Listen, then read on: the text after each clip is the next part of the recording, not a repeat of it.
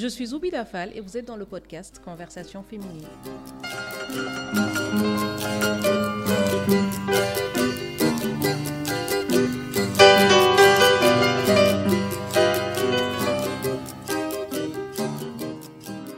Juriste de formation, maîtrise en droit de gestion, droit des affaires internationales, elle a occupé le poste de chargée de programme et de la communication de l'Association des juristes sénégalaises pendant plus de dix ans. Elle est féministe, militante des droits des femmes spécialisée en genre et en plaidoyer, formatrice. Elle occupe actuellement le poste de manager général du programme plaidoyer pour l'avortement médicalisé en cas de viol ou d'inceste au Sénégal au sein de l'ONG Planet Parenthood Global. Pour ma part, elle est celle qui appuie, porte, facilite et au devant de la scène et dans les coulisses toutes les fois où des cas de violence basée sur le genre sont portés à son attention, avec tout ce que cela implique en termes physiques, émotionnels et financiers. Il n'y a pas, de ce que j'en sais, une seule personne œuvrant dans la lutte contre les violences faites aux femmes ces dernières années qui n'a pas eu recours à elle, que ce soit pour saisir la JS ou en son nom propre. Sa voix, on ne l'entend pas souvent. Ses actes, eux, résonnent très fort en chacune de nous. Ce n'est pas pour rien que tu as été célébrée l'année dernière en tant que géante invisible. Enfin, enfin, je vais pouvoir me permettre de te dire que ce n'était pas trop tôt de te recevoir dans Conversation féminine. Ami Saho, bienvenue dans cet épisode de Conversation féminine. Euh, merci Zoubida. Euh, c'est un honneur pour moi euh, d'être là pour participer à je ne dirais pas à une émission, mais en tout cas à cette conversation que je suis moi de très près. Je pense que j'ai raté aucun, aucun numéro. Donc euh, c'est un plaisir pour moi d'être là, même si à un moment donné l'attente a été longue. je t'ai fait courir presque un an. Mais bon, c'était pas euh, que je ne voulais pas faire l'émission, mais c'était pour moi une façon de te dire, déroule avec mes aînés, mhm. déroule avec celles qui m'ont formé, celles qui m'ont appuyé. Après, je vais venir après. C'était juste ça. Mais je, pas... je le sais, mais il y a aussi l'autre partie. Et l'autre partie, c'est que tu n'aimes pas forcément parler tu n'aimes pas vraiment cet exercice. Tu le fais dans d'autres lieux. Mais mm-hmm. être au devant des médias, en règle générale, des médias, des podcasts, ou ce qu'on veut, ce n'est pas un exercice que je t'ai vu faire souvent. Par contre, je te vois prendre la parole, que ce soit dans des formations, que ce mm-hmm. soit dans des conférences, dans des colloques, ce qu'on veut, tu vas mm-hmm. prendre la parole. Mais cet exercice-là, ce n'est pas un de tes exercices préférés. Et tu m'as dit pendant l'heure, mais Obida, je n'ai rien à te dire. Ah, mais si tu n'as rien à dire, qui va parler? Bon, en fait, euh, euh, j'ai occupé les médias pendant plus de dix ans mhm. en tant que chargée de communication de mhm. l'Association des juristes sénégalaises, mhm. en tant que euh, chargée de programme, en tant que coordonnatrice des boutiques de droit. Et à un moment donné, je me suis dit, il faut que je donne la chance aux plus jeunes, celles qui viennent après moi, parce que moi, on m'a donné la chance d'être au devant euh, de la scène. Donc, c'était mon rôle aussi de donner la chance à, mes jeunes sœurs. Mhm. C'était tout simplement ça. Mais comme vous le savez, j'ai pas peur des médias. non, clairement, de, je sais que de communiquer. Mais bon, il faut à un moment donné aussi faire une petite retraite, permettre mhm. aux plus jeunes d'être au devant et mhm. après revenir pour les appuyer. Pour pouvoir les appuyer derrière.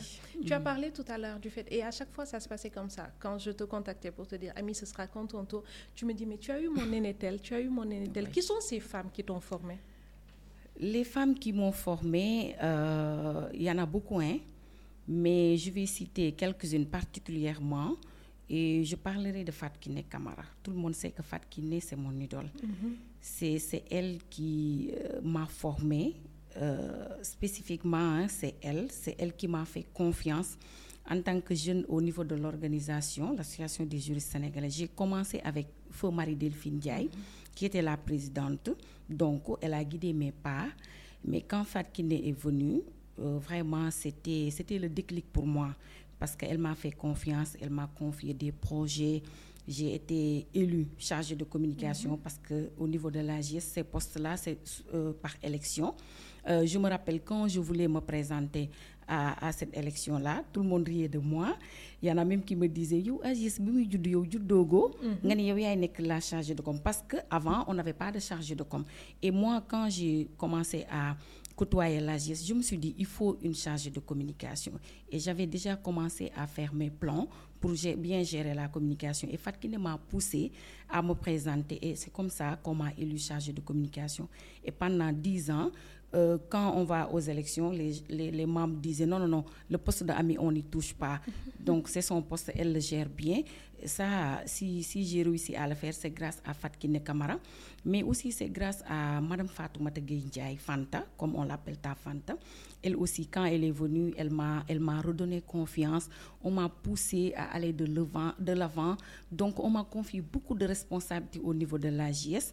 Et c'est par là que j'ai connu Tata Dior. Mhm. Tata Dior qui est devenue euh, ma mère, ma confidente, mon amie même l'ami de mon mari. Mhm. Donc, Tata Dior, pas plus tard que ce matin, on s'est parlé. Donc, chaque jour, on se parle, on échange. Elle, elle continue ma formation. Donc, ce sont des personnes qui m'ont formé, qui m'ont marqué, qui m'ont appuyé, qui m'ont soutenu. Euh, il y a aussi d'autres femmes telles que le réseau Sigid avec la présidente euh, Fat Turpin. Je me rappelle à mes débuts, je ne savais même pas écrire des TDR. Mhm. C'est elle qui corrigeait, qui me disait non, non, il faut faire ceci, il faut faire cela. Même les budgets, je ne savais pas le faire parce que mhm. moi, je venais d'un cabinet d'avocats où j'ai fait cinq ans avec Maître Dorli. Donc, je ne connaissais que le droit, pas le plaidoyer, pas les gestions de projets. Mhm. Donc, c'est elles qui m'ont aidé, qui m'ont soutenu, qui m'ont appuyé jusqu'à ce qu'on parle de Amisaro. Donc euh, voilà, c'est des dames euh, au passage que je félicite mais que je remercie. Mhm. Et merci à toi d'ailleurs pour la mise en relation parce que tu le fais beaucoup. Il y a beaucoup de profils de femmes sur Conversation Féminine qui proviennent de toi, soit parce que tu me donnes les noms ou encore parce que tu, te, tu me fais toi-même la mise en relation en passant les coups de fil, etc. Et. Mhm. J'aime ce côté de toi où tu, tu œuvres réellement comme cheville ouvrière et on ne te voit pas, on ne te voit pas forcément faire des choses, mais tu fais des choses qui nous font avancer chacune. Mm. On sait toutes qu'on peut compter sur toi et c'était important pour moi de pouvoir te le, te le, dire comme ça. Mm. Comment je t'entends parler de ces femmes, je t'entends parler de l'AGS. Comment es-tu arrivé à l'AGS Qu'est-ce qui, qu'est-ce qui a été le déclencheur pour toi de venir t'intéresser aux questions qui sont mm. traitées au niveau de l'AGS Parce que je pense hein, qu'on gagne beaucoup plus d'argent en restant en cabinet d'avocat ou pas. Oui.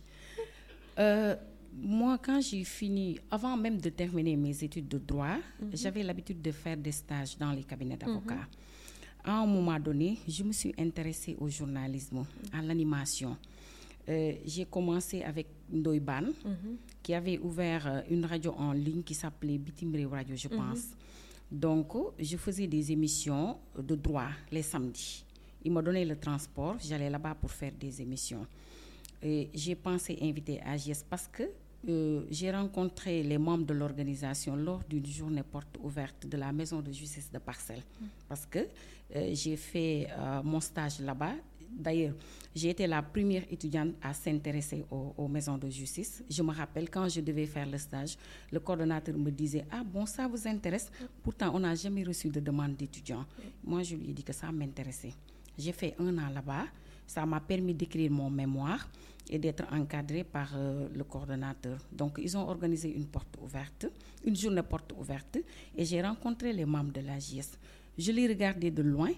Euh, je suivais l'AGS dans les médias, mais je me disais, il faut avoir peut-être le doctorat ou bien être agrégé pour être membre. Je ne savais pas que tu pouvais euh, adhérer en ayant la maîtrise. Mm-hmm. Et je me suis rapprochée de quelqu'un, Bintou Sane, que je salue au passage. Et elle m'a dit que tu peux adhérer. J'ai dit, non, moi je n'ai que la maîtrise. Elle me dit, nous-mêmes on n'a que la maîtrise. Tu peux mhm. adhérer. J'ai dit, ah bon, c'est possible Elle me dit oui. Mais avant d'adhérer, j'ai invité AGS dans l'émission avec Ndoiban. Euh, c'est Hadissar, je crois, qui était venue. Et quand elle m'a entendu, elle est retournée à l'AGS. Elle a dit à, la secrétaire exécutive, il y a une personne qu'il faut copter. Mhm. Parce que c'est une juriste quand même. Euh, en tout cas qui a beaucoup de compétences, il faut demander à cette personne d'adhérer. Mhm. On m'a appelé, la, personne Bintou m'a appelé, bon, j'avais toujours peur, je me mhm. disais, bon, est-ce que je serai à la hauteur? Mais à un moment donné, j'ai sauté, mhm. je suis partie, euh, j'ai adhéré à l'AGIS et la règle était de faire trois mois, quatre mois euh, d'encadrement pour pouvoir faire les consultations juridiques. Et quand j'ai commencé, je me suis dit, ah, c'est ça qui m'a manqué. Parce que dans les cabinets d'avocats, euh, on n'était pas en, contact direct avec les victimes. Moi, mhm. au niveau de mon cabinet, c'est moi qui s'occupais de tout ce qui est violence, viol, tout ce qui est droit des femmes. Mhm. Mais là, c'est l'aspect pécuniaire qu'on mettait en, en, avant parce qu'on avait des dossiers à conclure, il fallait gagner parce que on, voilà quoi. Mais il n'y avait pas cette assistance juridique qui me manquait. Parce que quand j'étais euh, plus jeune, euh, j'avais l'habitude de, quand on jouait, de créer un petit cabinet et de demander aux femmes qui avaient des soucis que ce soit financier, que ce soit voilà quoi, de Mhm. demander à ces femmes-là de venir se confier à moi. On m'appelait même amie émancipée parce que j'étais toujours en train de non non non, il faut pas faire ça aux femmes, Oui, il faut, pas, il faut pas. il faut Et pas faire on, ça, voilà, on m'appelait amie émancipée, dis-moi quoi quoi. Mhm. Donc quand j'étais dans les cabinets, dans ma tête, c'est vrai, j'ai appris le droit dans les cabinets, mais je me disais, il restait quelque chose. Cette quelque chose-là, c'est l'assistance juridique qu'il me fallait. Et quand j'ai adhéré à la GIS, aussitôt j'ai arrêté le cabinet. Et ma mère me disait, yo, dem fële C'est di incroyable. faire du bénévolat. Et c'est comme ça que j'ai adhéré. Et j'ai commencé à faire les consultations euh, sous la coupole de Awa, qui est mon aîné. Et un jour, j'ai fait une conclusion. Et la secrétaire exécutive m'a appelé pour me dire Da nga jaar cabinet J'ai dit oui. Je suis passée par les cabinets et on m'a dit non, toi, tu vas plus assister, mais tu vas être une consultante titulaire. C'est comme ça que j'ai commencé et on m'a payé 7 000 francs par mois, alors que j'avais là-bas 100 000 francs. Mais bon, pour moi, c'était C'était ça que oui, je voulais. Euh, je me rappelle quand j'ai adhéré à l'AG, j'habitais Kermassar. Je- J'étais au bureau à 6h30. 6h30 du matin, j'étais à bureau, euh, je me couchais, j'attendais 7 heures pour pouvoir commencer les tâches et j'appelais mes aînés pour leur demander qu'est-ce que je peux faire pour vous en attendant que vous, que vous veniez au bureau? Donc c'était comme ça et c'était passionné pour moi le fait de parler aux, aux femmes qui nous sollicitaient, d'apporter mon assistance, de faire des conclusions. C'était, je me suis rendu compte que c'était ça ma passion. Donc c'est comme ça que j'ai adhéré à l'AGS et pendant un an, j'ai coordonné la boutique de droit, le numéro vert, donc recevoir les appels, faire les rapports. C'était passionnant. Et en 2013, on a voulu ouvrir la boutique de droit de la banlieue. C'était un défi pour nous. Et Fatkine a dit, il ne faut pas chercher de midi à 14 heures. C'est ami, le meilleur profit. Et on est allé au bureau, les gens ont validé. Je suis partie à Pékin. J'ai galéré à Pékin parce que c'était nouveau qu'on installe une boutique de droit au niveau de la banlieue? Les gens ne connaissaient pas les boutiques de droit. Donc, je faisais porte à porte. Je faisais tout pour que les gens connaissent la boutique de droit. C'est comme ça que cette boutique est, est, est, est- née. Et vraiment, c'est c'est la deuxième boutique de l'AGS. C'est comme ça que j'ai adhéré. J'ai commencé à, voilà quoi, Ah, ouais. être coordonnatrice, chargée de com, chargée de programme, voilà. C'est comme ça. incroyable. C'est c'est incroyable. Et c'est très rare de voir, c'est très rare. Peut-être qu'il y a des cas qu'on ne connaît pas, mais de voir du renoncement comme ça. Parce que de renoncer, de savoir renoncer à ses privilèges. Mhm. Je pense qu'en tant que femme, certains privilèges, on les acquiert tellement durement Mhm. qu'il peut être extrêmement difficile de savoir renoncer à, à Mhm. privilèges, même quand on est militant. Parce que des fois, on peut être militant Mhm. Et continuer à nous asseoir sur nos privilèges, à continuer à aller en chercher beaucoup plus. Mhm. Mais renoncer à ces privilèges pour repartir vers la base, c'est quelque chose pour lequel j'ai toujours Mhm. beaucoup d'admiration et de respect quand on, quand on arrive. Quand on arrive à le faire. Et tu l'as fait plusieurs fois, en fait. D'abord en te retirant complètement de toute la, du devant de la scène, justement pour laisser la place à des gens plus jeunes, parce que tu considères que tu as été, on t'a mise au devant de la scène pendant longtemps. Certaines femmes t'ont appuyé, t'ont aidé, et que c'était ton rôle maintenant de repasser en background. Ça, c'est une chose. L'autre chose aussi, c'est de renoncer aux privilèges, que ce soit du salaire, du montant à gagner, etc., et de retourner encore pour pouvoir faire les choses que tu aimes. C'est intéressant. D'où te vient cette sensibilité-là sur les, sur les droits des femmes, les difficultés que peuvent rencontrer les femmes? D'où te la sensibilité-là de pouvoir te donner pour d'autres, de te mettre, de te mettre en arrière pour que d'autres puissent profiter. Bon, pour la sensibilité euh, sur les droits des femmes, là, je ne sais même pas euh, où m'est venue cette euh, sensibilité. En tout cas, depuis toute petite, euh, j'étais sensible à ça. Je me rappelle, euh, j'avais une coiffeuse aux parcelles quand le mari a pris une deuxième femme et que le mari est resté pendant un an sans revenir euh, la voir avec ses enfants.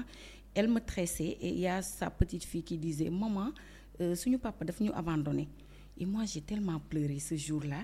J'avais même pas le bac. Et je me disais, je vais faire droit pour venger cette dame. Parce que pour moi, le droit, c'est ça.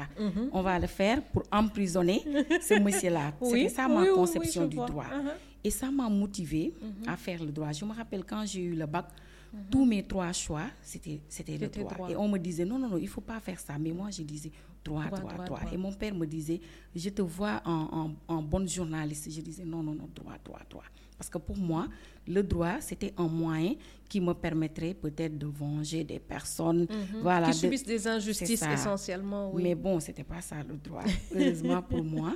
Donc, depuis toute petite, j'ai véhiculé, en tout cas, j'ai vécu ça et je me disais, euh, il faut que j'essaie d'apporter, euh, en tout cas, ma contribution à l'effectivité des droits des femmes. Quand j'ai été à l'université, euh, je suis spécialiste en droit des affaires internationales, ce qui n'a rien à voir peut-être avec ce que je suis en train de faire. Mon mémoire, je l'ai écrit sur la convention de la CEDEAO sur la circulation des armes légères. Ça n'a rien à voir avec ce que je fais, mais moi, je me suis dit que c'est ça ma passion, c'est ça que je dois faire. Euh, en commençant à militer, euh, je me suis rendu compte que euh, le militantisme, ce n'est pas des privilèges. C'est vrai, on en connaît quand on est militante. Moi, j'ai fait pratiquement beaucoup de pays. J'ai participé à beaucoup de conférences. Voilà quoi. Mais ça, c'est c'est un cours de, de, de militantisme Exact. mais ça doit, le voyage, l'argent, le privilège, ça ne doit pas être l'élément qui me, qui, me, qui me pousse à être militante. Pour moi, euh, c'est quelque chose qu'on qu'on acquiert parce qu'on est en train de travailler, mais ce n'est pas parce qu'on doit être militante pour chercher ça. Oui. Ça, c'est ma conception. Oui. Et quand j'ai adhéré à l'AGIS, j'ai compris que c'est un sacerdoce. Il faut quand même qu'il y ait des personnes qui s'engagent, qu'il y ait des personnes qui, euh, comme, comme j'ai l'habitude de le dire, qu'à chaque fois, il faut des gens qui sont les éclaireurs d'un- d'un plaidoyer, d'une cause. Par exemple, il y avait Dior Falso, il y avait Mama Boy, il y avait Fatkine Kamara, qu'aujourd'hui on parle de AGS. Et nous aussi, on doit suivre les pas de ces, de ces femmes-là. Parce qu'à l'AGS, il n'y avait pas de, de, de, de, hum, de salaire avant que nous, on arrive. Il y avait les Dior Falso qui se cotisaient pour voyager, qui se cotisaient pour faire un programme. Nous, on est venu avec les bailleurs. On a des programmes où le bailleur prend entièrement en charge. Donc, je me dis, on a quelque chose à, à, à, à- donner à ces dames-là qui ont balisé le terrain. Totalement. Donc, c'est quoi? C'est l'engagement. C'est quoi? C'est l'abnégation. C'est quoi? C'est l'endurance. Donc, ça, c'est ma philosophie. Même dans ma famille, euh, on, on dit souvent que c'est Ami qui est la maman de tout le monde parce que moi, d- euh, dans ma vie, c'est qu'il faut savoir donner. Il ne faut pas toujours attendre à recevoir. Il faut savoir donner. Et donner sans rien attendre quand même. Donc, c'est ça ma philosophie. C'est la raison pour laquelle, dans tous mes combats, le, le, le, le, le mot d'ordre, c'est l'engagement d'abord. C'est l'engagement, c'est l'abnégation, mais c'est la générosité. Parce que si on n'est pas généreux quand même, on ne peut pas transmettre ce que nous, nos aînés, nous ont transmis. Donc c'est ça ma philosophie. C'est partout. euh, je réfléchis comme ça et je suis en train de, de, de me dire euh, ce que j'ai acquis, ac- ac- acquéri euh, durant ces années-là, il faut que je les transmette avec euh, les plus jeunes et je suis en train de former beaucoup de jeunes qu'on appelle les jeunes ambassadeurs. Peut-être qu'on va revenir sur ça.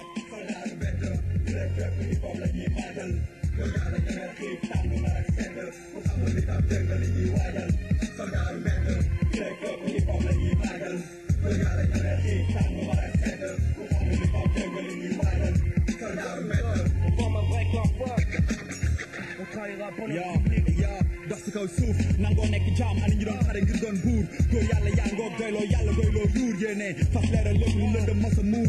Bàyyee koo fu kenn dul ñooñu kenn dul mujjee rab aajo ñaari baat ëmb metti lu amul àpp juróom-ñeenti at yoon bee tax ñu sax ñu sax séddoo wuñ ko kenn ci metti ñoo ko bokk. Di ko sante borom bi wàññi wuñu daf ñoo yokk ndax.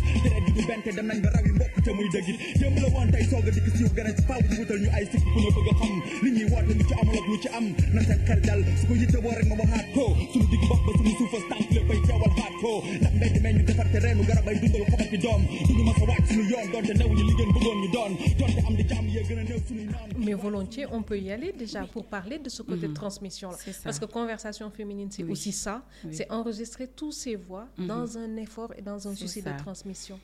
Oui, parce que, euh, comme vous le savez, j'ai été coordonnatrice du comité de plaidoyer pour l'accès à l'avortement Oui, médicalisé. oui. Tu en as vu Euh, des vertes et des ouais. pas mûres. qu'on a mise en place depuis 2013. Oui. Donc de 2013 à 2021, j'ai été la coordonnatrice. J'ai été désignée par le groupe euh, qui contient 22 organisations de la société civile. Donc tout le monde s'est dit, il faut qu'on confie la coordination à Ami. J'étais la plus jeune du groupe, mais on m'a confié cette responsabilité de coordonner ce groupe-là. Et j'avoue que j'ai souffert Oui. dans la coordination parce que j'avais pas l'expérience. Mais euh, j'ai souffert parce que j'ai été discriminée, pas par le comité, mais vous savez que c'est un sujet très sensible. Extrêmement. Donc j'ai été attaquée dans les médias, j'ai été attaquée partout. Il y a même des gens qui ont fait des vidéos sur moi pour dire beaucoup de choses Oui. que j'aimerais pas vraiment Je euh, reprendre ici. Même dans ma famille, on me regardait comme l'intouchable, comme la personne qui est, qui est dans, dans le chemin, sur le chemin de la déviance. Oui, parce que pour eux, voilà. tu promeus, C'est en fait, tu promeus des contre-valeurs. C'est-à-dire, comment tu peux militer? Comment, Comment tu peux tu peux militer, militer, pour, voilà. l'avortement? Alors que ce militantisme-là, euh, c'est venu naturellement chez moi parce que j'étais coordonnatrice des boutiques de droit. Pendant un an, j'ai eu à recevoir plus de 250 personnes victimes de viol, victimes d'inceste. Et ces personnes-là, j'avais le contact direct avec ces personnes. C'est moi qui les recevais, c'est moi qui les entendais et j'étais sensible à leur, à leur sort. Je me disais, pourquoi l'État sénégalais ne respecte pas ses engagements? Parce que le fait qu'une personne soit victime de viol inceste et n'ait aucune solution légale pour ne pas garder cette grossesse qui lui a été imposée. Ça, pour moi, c'est une discrimination. Il fallait quand même que je m'engage dans ce comité-là qui a été mis en place avec les FATKINE, le ministère de la Santé. Parce qu'au début, j'accompagnais FATKINE pour payer le transport, pour gérer la logistique. Mais avec le temps, je me suis intéressée à ce comité-là. oui. Et j'ai- fourni beaucoup d'efforts pour que le comité quand même puisse euh, être en place. Et c'est comme ça que j'ai été coordonnatrice de ce comité. Et quand j'ai été coordonnatrice, avec l'expérience, je me suis dit, il faut que moi aussi, j'encadre les jeunes. Parce qu'il y a des jeunes qui peut-être ne savaient pas ce que nous faisons. Parce que je me rappelle, euh, nos premières activités au niveau des universités, c'était pas facile. Parce qu'on a trouvé des jeunes euh, étudiants en droit qui s'opposaient à ce que nous on faisait, qui nous disaient que oui, ce que vous êtes en train de faire, ça peut, ça peut constituer du trouble à l'ordre public. Donc moi, je me suis mise à, à débattre avec ces jeunes-là et j'ai dit aux jeunes, je vais vous inviter à nos activités. Vous allez voir. Et Alhamdulillah, l'un des jeunes qui était le plus farouche comme opposant, il est devenu magistrat cette année.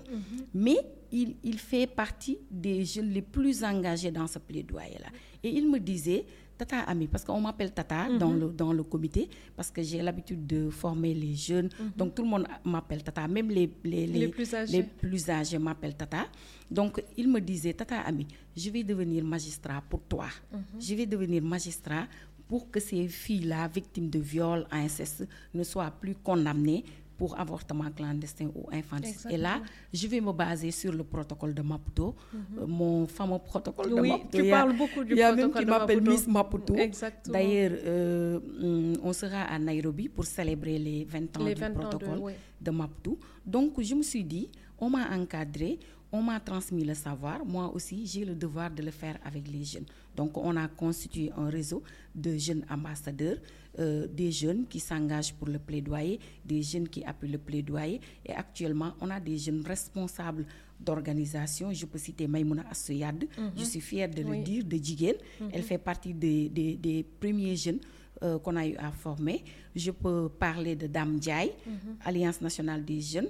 Je peux parler de Bassirou Sambo, qui est, je pense, directeur de cabinet de Khalifa Sall, ou je ne sais pas, il est dans la politique, de beaucoup de jeunes qu'on a formés maintenant, qui sont devenus de, de grandes personnes, qui sont des responsables d'organisation et qui appuient ce que nous sommes en train de faire. Donc pour moi, c'est mon devoir de transmettre ce qu'on m'a transmis aux plus jeunes pour qu'ensemble, nous puissions constituer un mouvement fort pour l'effectivité des droits des femmes. En reparlant de viol, en reparlant de viol, en reparlant d'inceste, en reparlant de transmission et d'éducation des gens plus jeunes, je trouve toujours assez étonnant quand on parle. Et, et là, tu ne fais que parler de viol, de, de, de- de- d'avortement en cas de viol.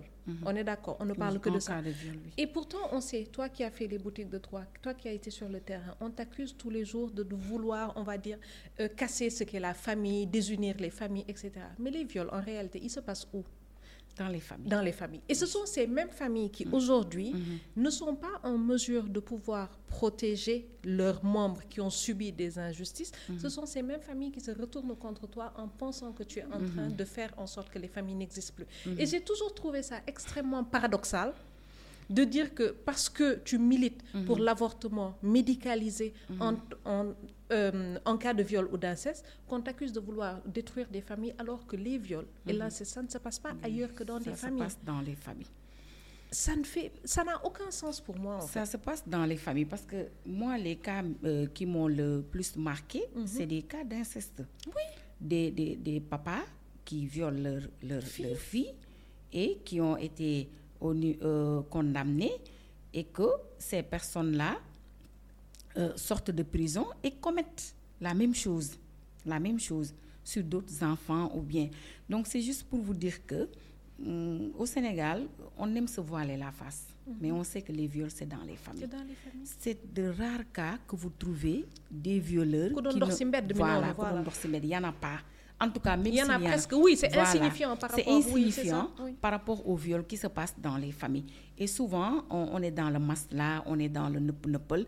Même les gens qui nous attaquent, parfois, euh, ils ont reçu des informations Mhm. qui ne sont pas vraies, des informations de nos détracteurs qui leur disent que nous, on cherche de l'argent Mhm. dans leur dos, alors que tel n'est pas le cas. Au contraire, nos programmes, euh, c'est gratuit. Au niveau des boutiques de droit, on ne paie rien. Mhm. On, on- on nous assiste juridiquement, que ce soit la commission d'avocats, la commission d'huissier, le certificat médical, tout est gratuit. Dans mon ONG, Plan Parenthood Global, qui appuie le comité de plaidoyer pour l'accès à l'avortement médicalisé, mais qui appuie aussi le ministère de la Santé sur tout ce qui est planification familiale, tout ce qu'on fait, c'est appuyer la société civile sur leur plaidoyer. Nous, on n'a pas de programme spécifique. On s'appuie sur le programme qui est déroulé au Sénégal par les organisations, par le ministère. Mais comme vous le savez, il y a, des- il y a, de- il y a l'opposition qui est là, qui essaie de faire véhiculer un message qui n'est pas euh, du tout la réalité. Mais Clairement. bon, on, on s'est engagé à porter ce plaidoyer, on va le porter jusqu'à la Je, je jusqu'à te fais, fin, je te fais entièrement confiance sur ça. Euh, oui, je te fais entièrement confiance sur ça. Dans tous les cas, tu- ça fait des années que tu portes ça. Ça peut être lourd, ça c'est très pesant, mais je, je suis convaincue que tu ne lâcheras pas. Je ne sais pas où je le base, ou, mais voilà, pour moi, c'est, pour moi, c'est exactement ça. Euh, tu as fait plusieurs fois référence à, à ta famille, à ton père. Et euh, d'où est-ce que tu viens? De quelle famille viens-tu? Oui, moi je suis du salon. Mhm. Mais euh, mes parents sont, font partie des familles mourites. Parce que mon arrière-grand-grand-grand-père a été chef de Serigne Touba. Donc ma mère, elle a mémorisé le Coran avant 12 ans. Mon père, pareil. Mon père, il a été en Syrie, dans les pays euh, arabes pour apprendre le- le- l'arabe. Avant, euh, avant, il a appris le, Le Coran. Coran. Donc, euh, mes petits frères, ils ont mémorisé le Coran à 10 ans. Donc, c'est pour vous dire que une famille très religieuse. Donc, euh, j'étais pas destinée à, voilà, quoi, être dans le plaidoyer et tout. Donc, tout le monde me voyait peut-être future Seïda, parce que ma mère, elle est Seïda. Euh, ses petites sœurs sont Seïda. Mon père, il est oustaz, il est sérine, il est enseignant, tout ce etc. que vous voulez. Oui, oui, oui. Donc, dans ma famille, on n'a pas, euh, en tout cas, connu hum, euh, quelqu'un qui est dans les mouvements féministes, mouvements féminins. Donc, c'était nouveau Oui, dans ma famille. Quand j'ai commencé à apparaître dans les médias portant euh, des de sujets de femmes, plaidoyer, sujets, oui. bon, c'était pas facile parce que pour eux, dama génn xet quoi. Mais dama oui. Il y en a même qui me disaient que yi dañ la sa alxuraan. Oui. Mais bon, c'est mon destin et c'est mon engagement aussi. Euh, heureusement pour moi, j'ai le soutien de mon père, j'ai le soutien de ma mère et pratiquement euh, mes plus proches, en tout cas dans la famille, me soutiennent. Ma sœur qui est aux États-Unis, elle me soutient. Donc peut-être que Sur là où la famille est voilà. éloignée. Oui. Et là, il y en a même euh, qui me trouvent des surnoms Oui. qui me trouvent des surnoms parce que pour eux, voilà, c'est surréel, quoi. Sakho, fille de telle, fille de telle, qui porte ce plaidoyer-là. Bon, peut-être elle n'est pas, elle ne joue pas de toutes ses facultés mentales ou bien elle est payée par l'Occident. Il y en a même qui disent ça dans ma famille, mais je les comprends parce que elles, elles- ils connaissent pas ce que je suis en train de faire, ils connaissent pas mon travail. Mais moi, je, je fais mon travail en, en, en toute conscience et j'ai la conscience tranquille parce que je sais que je suis en train de travailler pour l'effectivité des droits des femmes. Donc, dans ma famille, c'était pas facile et c'est- ce n'est toujours pas facile. Je me rappelle la première émission que j'ai eu à faire sur l'avortement médicalisé avec mon oncle Mamatar Gueye. On l'a diffusée le jour du Magal de Touba. Et tout le monde était là. Les gens regardaient les- la télé. Après, ils venaient me regarder. J'étais en train de si faire la, cuisine. J'étais en train de faire la cuisine en bon mouride. Voilà quoi. Exactement. Mais tout le monde partait dans le salon, regardait la télé, venir me regarder. Ils se disaient, mais c'est deux personnes différentes. Ami qui est là en train de faire son devoir de mourir ne peut pas être là à porter ce plaidoyer sur l'avortement. Donc, euh, j'étais l'attraction. Oui. Tout le monde me regardait. Waouh, waouh, waouh, waouh, waouh.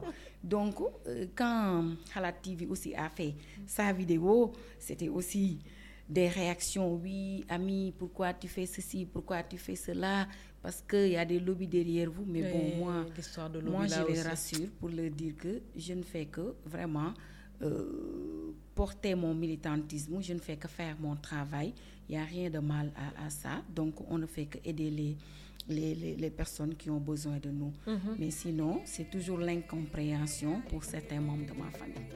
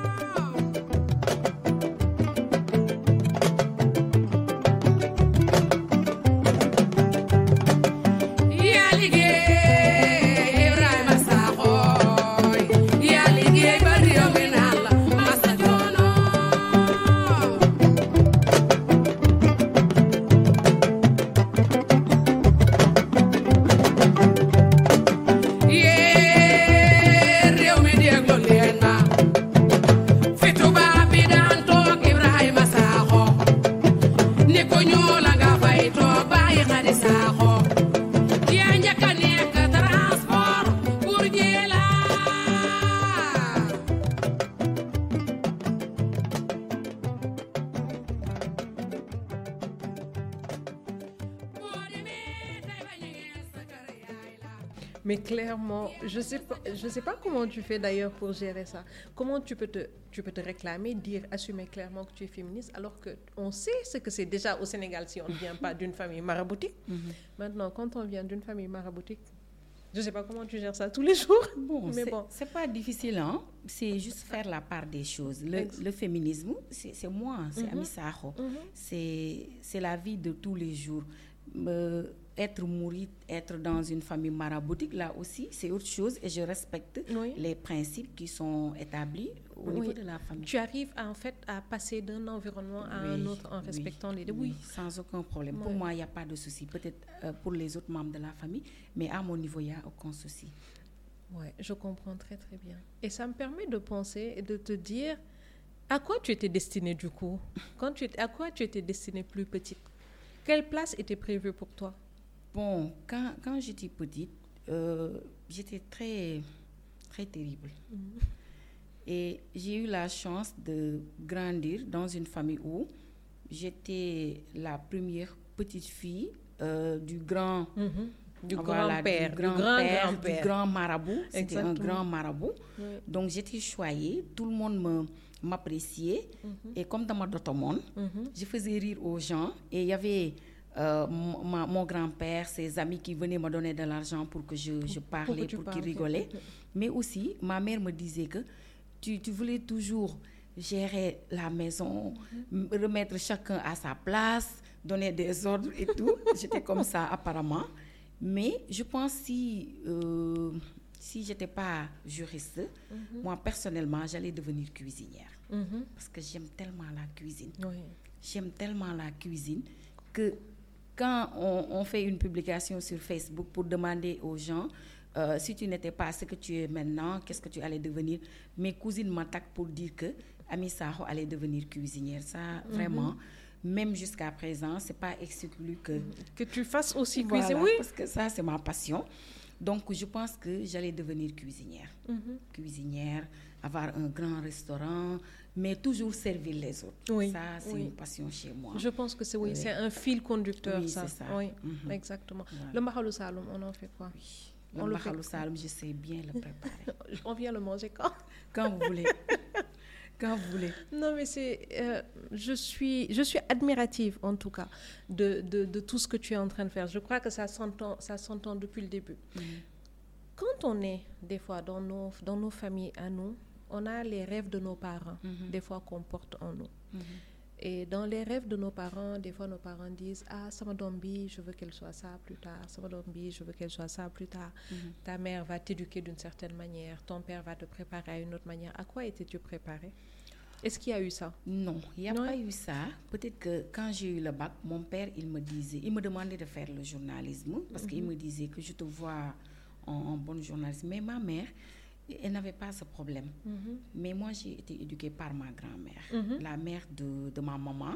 C'est elle-même que j'appelais maman. Ma mère, je l'appelle Amie, elle s'appelle Amie comme moi.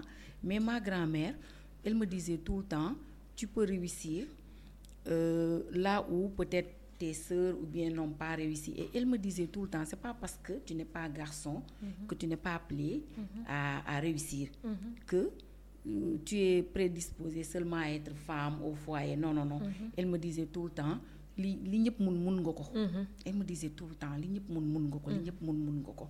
Et j'ai grandi euh, avec euh, ça et j'entendais toujours la voix de ma grand-mère me dire lu ñëpp mun nga ko lu ñëpp parce que j'étais très maladive quand j'étais jeune j'étais petite d'ailleurs j- j'ai commencé à faire euh, la CI mais après j'étais malade j'ai arrêté j'ai repris donc j'étais très maladive mais elle me disait tout le temps tu peux, tu peux y arriver, tu peux y arriver. Mais euh, on ne m'avait pas choisi un métier ou bien quelque chose que j'allais faire. non. que tu allais faire non. pas ça. Et du coup, tu as pu te définir, tu as pu te définir toute seule par Oui, rapport à ce que tu voulais faire et quelles Oui. aspirations tu avais par rapport à ça. Mhm. Et euh, c'est génial, c'est génial. Euh, Est-ce qu'il y a eu un moment précis, par exemple, dans ta vie où tu as pris conscience que tu étais une femme ou pas? Bon, durant toute ma vie, hein, Mhm. j'ai pris conscience que j'étais une femme. Mhm. Mais une femme qui ne devait pas baisser les bras. Une femme qui ne devait pas se dire que si j'étais un homme, j'allais faire ceci, j'allais faire cela.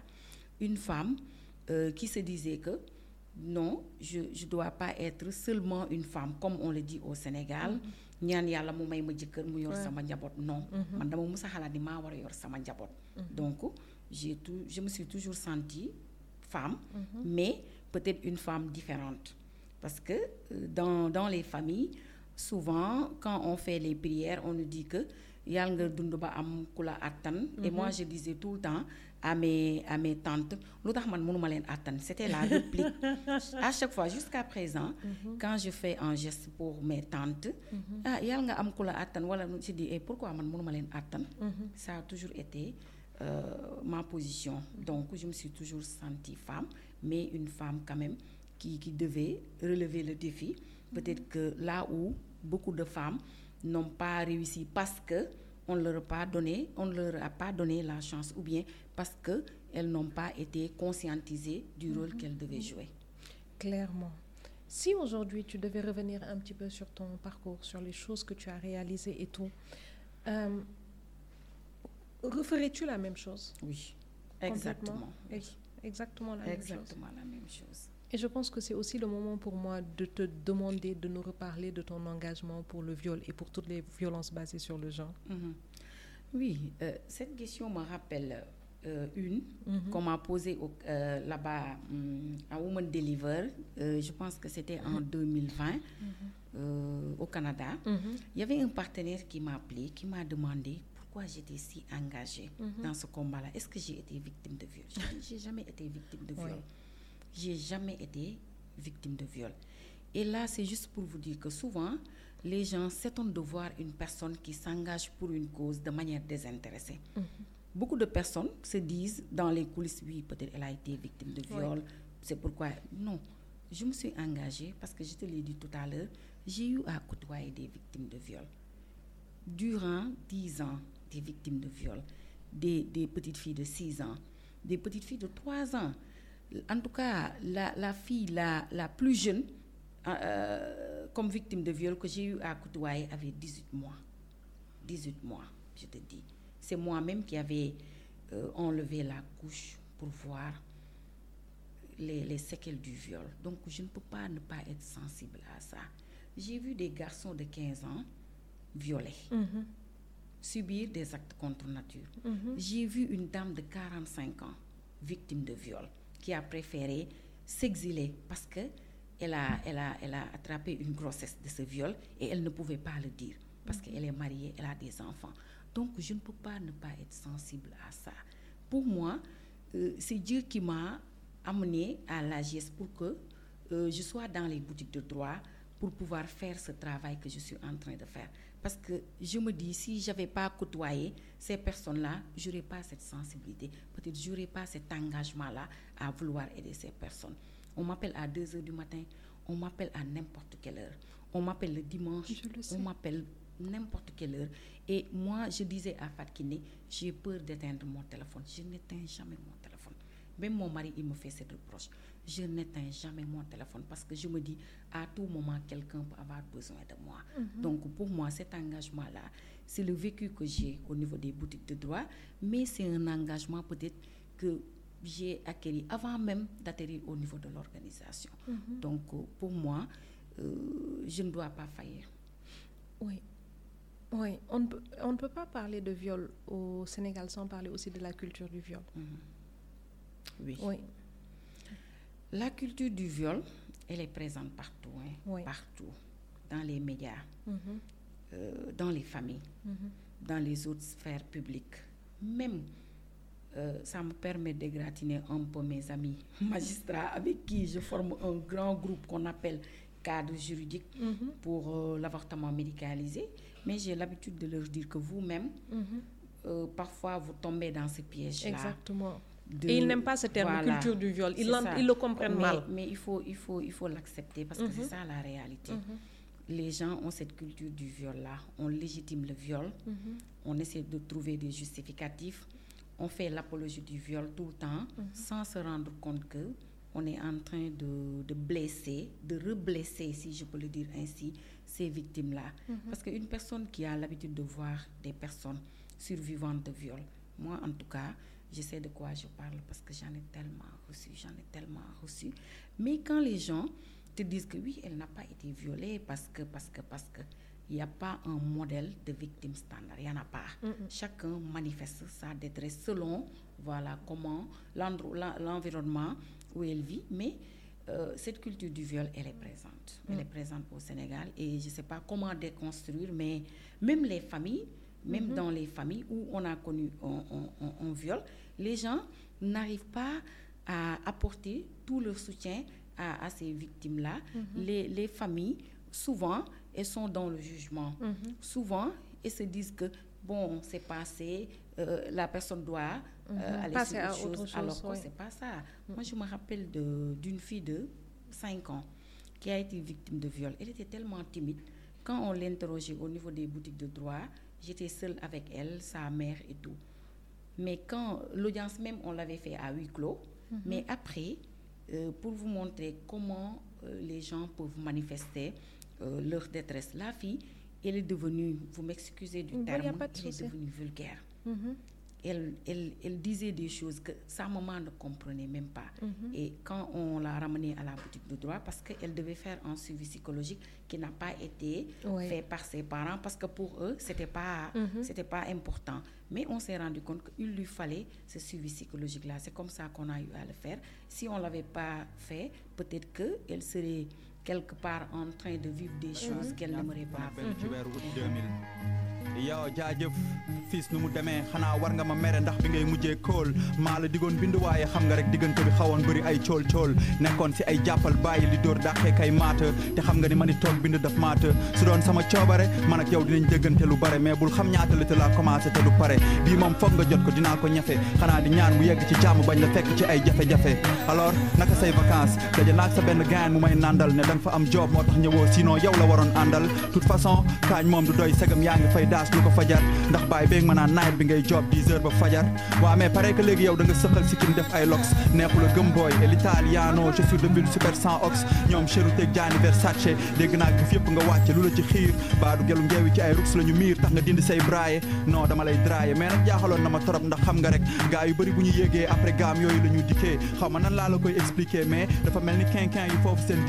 ngande mooy tubaab bu feex bu ñu mën a meeb yeew ko am seen peep wala ñu profito si tooyal seen ceeb ay diggante yu mbëggeel dul feeñ. Li ci ëpp xaalis ak sexe sa fay xeeñ. Tubaab yi wut xorom si safal seen dund yu géey. Niggas yi foog ne Ça se, ça comprend parfaitement et on arrive à la fin.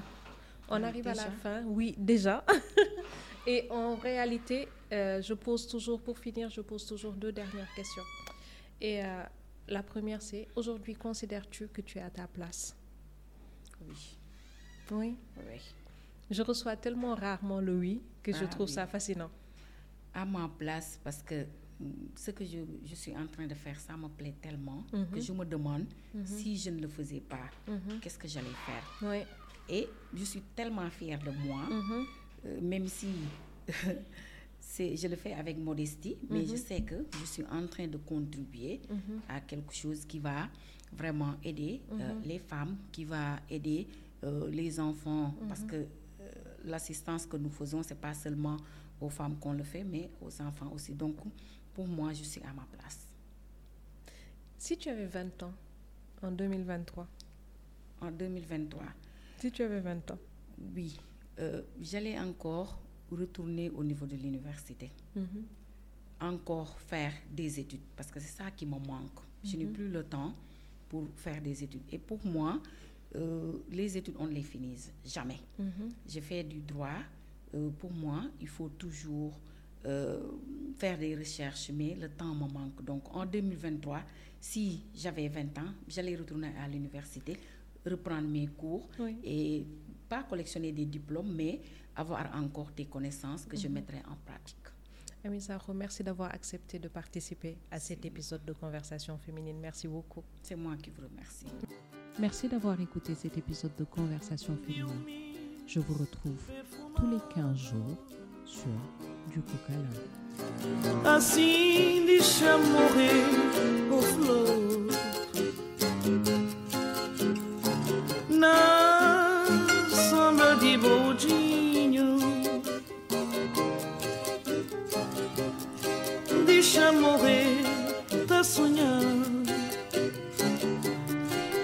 assim que uma bomba nasce ninho assim deixa morrer flor. Na sombra de boldinho deixa morrer tá sonhando assim que uma bomba nasce ninho